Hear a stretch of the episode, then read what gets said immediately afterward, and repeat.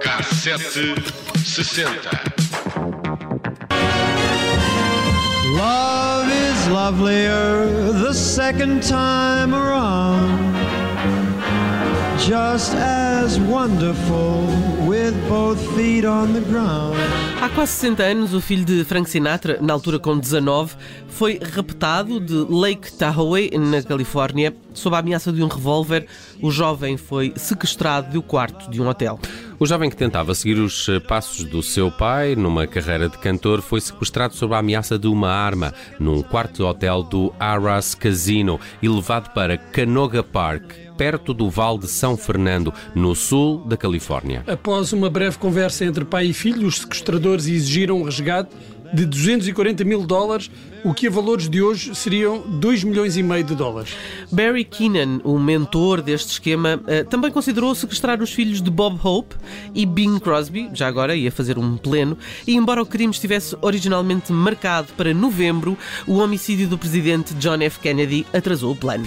Imediatamente após o sequestro do seu filho, Frank Sinatra recebeu a ajuda do Procurador-Geral Robert Kennedy e de Sam Giancana, um dos líderes das cinco famílias da máfia de Nova York. Ah, mas Frank Sinatra recusou o auxílio da, da máfia, recusou uma oferta que podia recusar pelo É, exatamente. e aceitou uh, a ajuda do FBI através de Kennedy.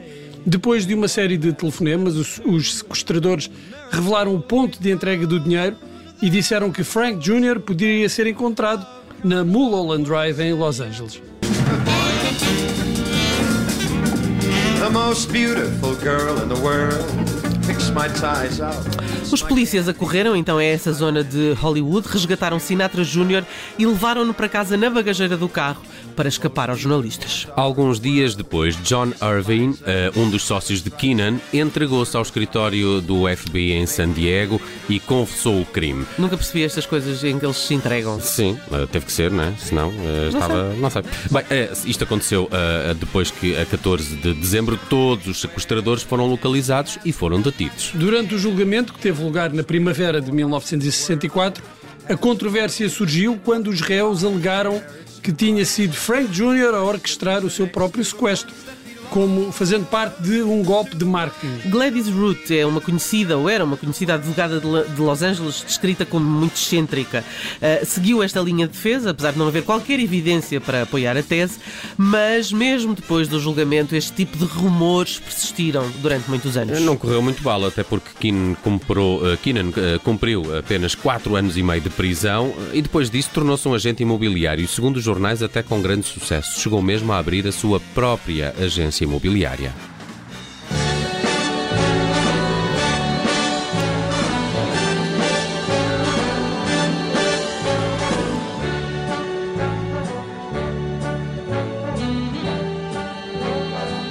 Start spreading the news. Frank Sinatra Jr. perseguiu a carreira de ator, como o pai. Já agora, quem canta este New York, New York é o, o Júnior. Aliás, como todas as músicas que ouvimos aqui hoje, claro que não teve o, su- o sucesso de Sinatra.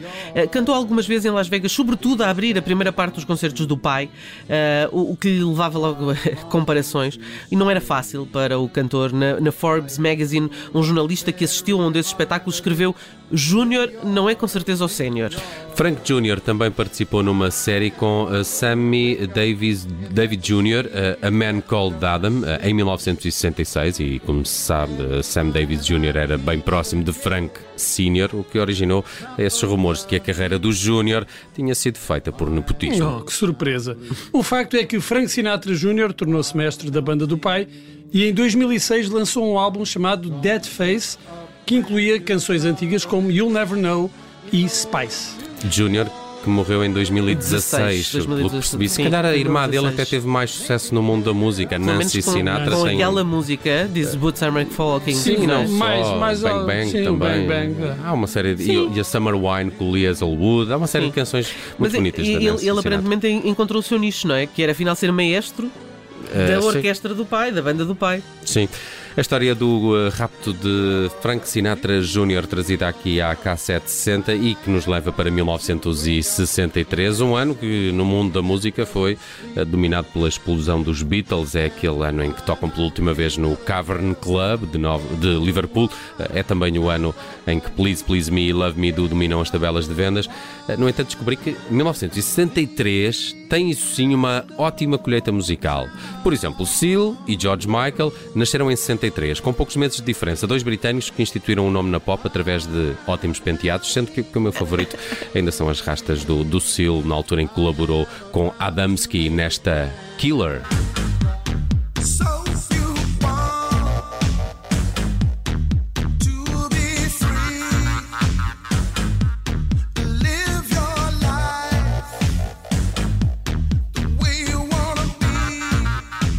Música que George Michael também usou, mas numa versão que a misturava com Papa Was a Rolling Stone, dos Temptations, e que foi apresentada ao vivo pela primeira vez em 1991 num espetáculo no estado de Wembley. Descubram as diferenças.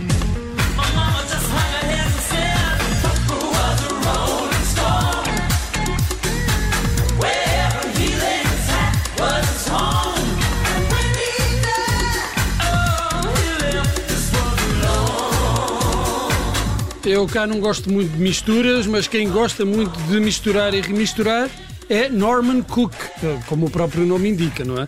Cook também nasceu em 1963 e teve vários projetos antes de se tornarem Fatboy Slim. E esses projetos incluíram os House Martins ou os Beats International, que tiveram o seu grande sucesso em 1990 com The Be Good to Me. A canção resulta dos samples de quatro temas e entre eles estão The Guns of Brixton, dos Clash, e Once Upon a Time in the West, de Ennio Morricone.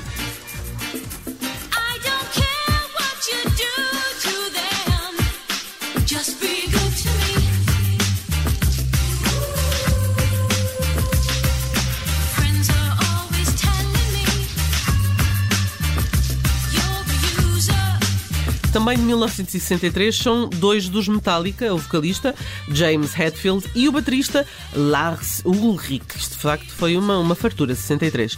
Bem como Whitney Houston, nascida a 9 de agosto também de 1963. Mas voltamos à Inglaterra, mais concretamente a Sheffield, dia 19 de setembro de 1963, o dia do nascimento de Jarvis Cocker, vocalista dos Pulp e, segundo Bruno Vieira Amaral, um dos músicos com mais estilo da música. Não sou o que eu digo, é o universo. É o universo. é verdade.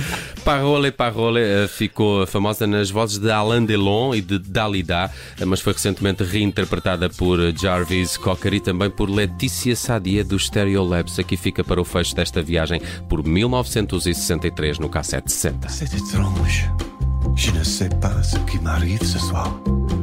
Je te regarde comme pour la première fois. Encore des mots, toujours des mots, les mêmes mots. Je ne sais plus comment te dire. Rien que des mots. Mais tu es cette belle histoire d'amour cesserai jamais Des de mots lire. faciles, des mots fragiles, c'était trop beau. Tu es d'hier et de demain. Oui, bien trop beau. De toujours ma seule vérité. Mais c'est fini, le temps des rêves. Les souvenirs se fanent aussi quand on les oublie. Tu es comme le vent qui fait chanter les violons et emporte au loin le parfum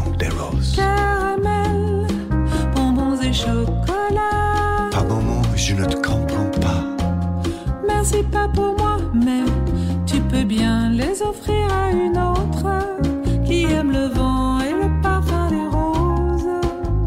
Moi, les mots tendres enrobés de douceur se posent sur ma bouche et jamais sur mon cœur.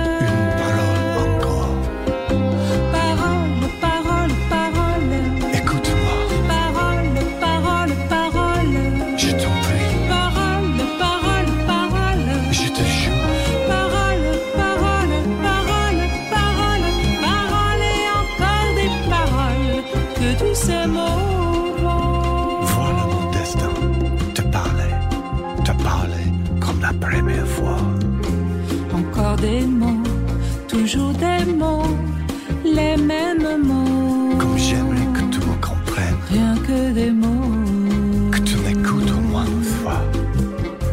Des mots magiques, des mots tactiques qui sonnent faux. Tous les mots rêves défendus. Oui, tellement faux. Mon seul tourment est mon unique espérance. Rien ne t'arrête quand tu commences. Si tu savais comme j'ai envie d'un peu de silence. Tu es pour moi la seule musique qui fait danser les étoiles sur les dunes. Caramel, bonbons et chocolat. Si tu n'existais pas déjà, je t'inventerais. Merci pas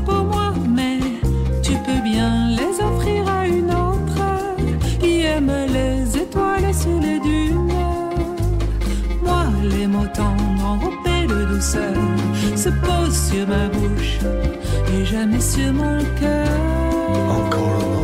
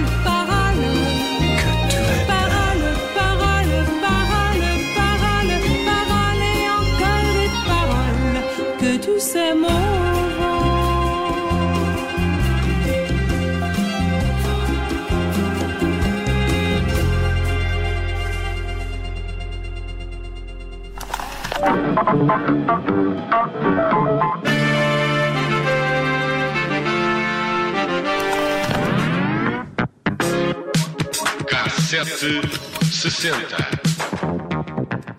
Rádio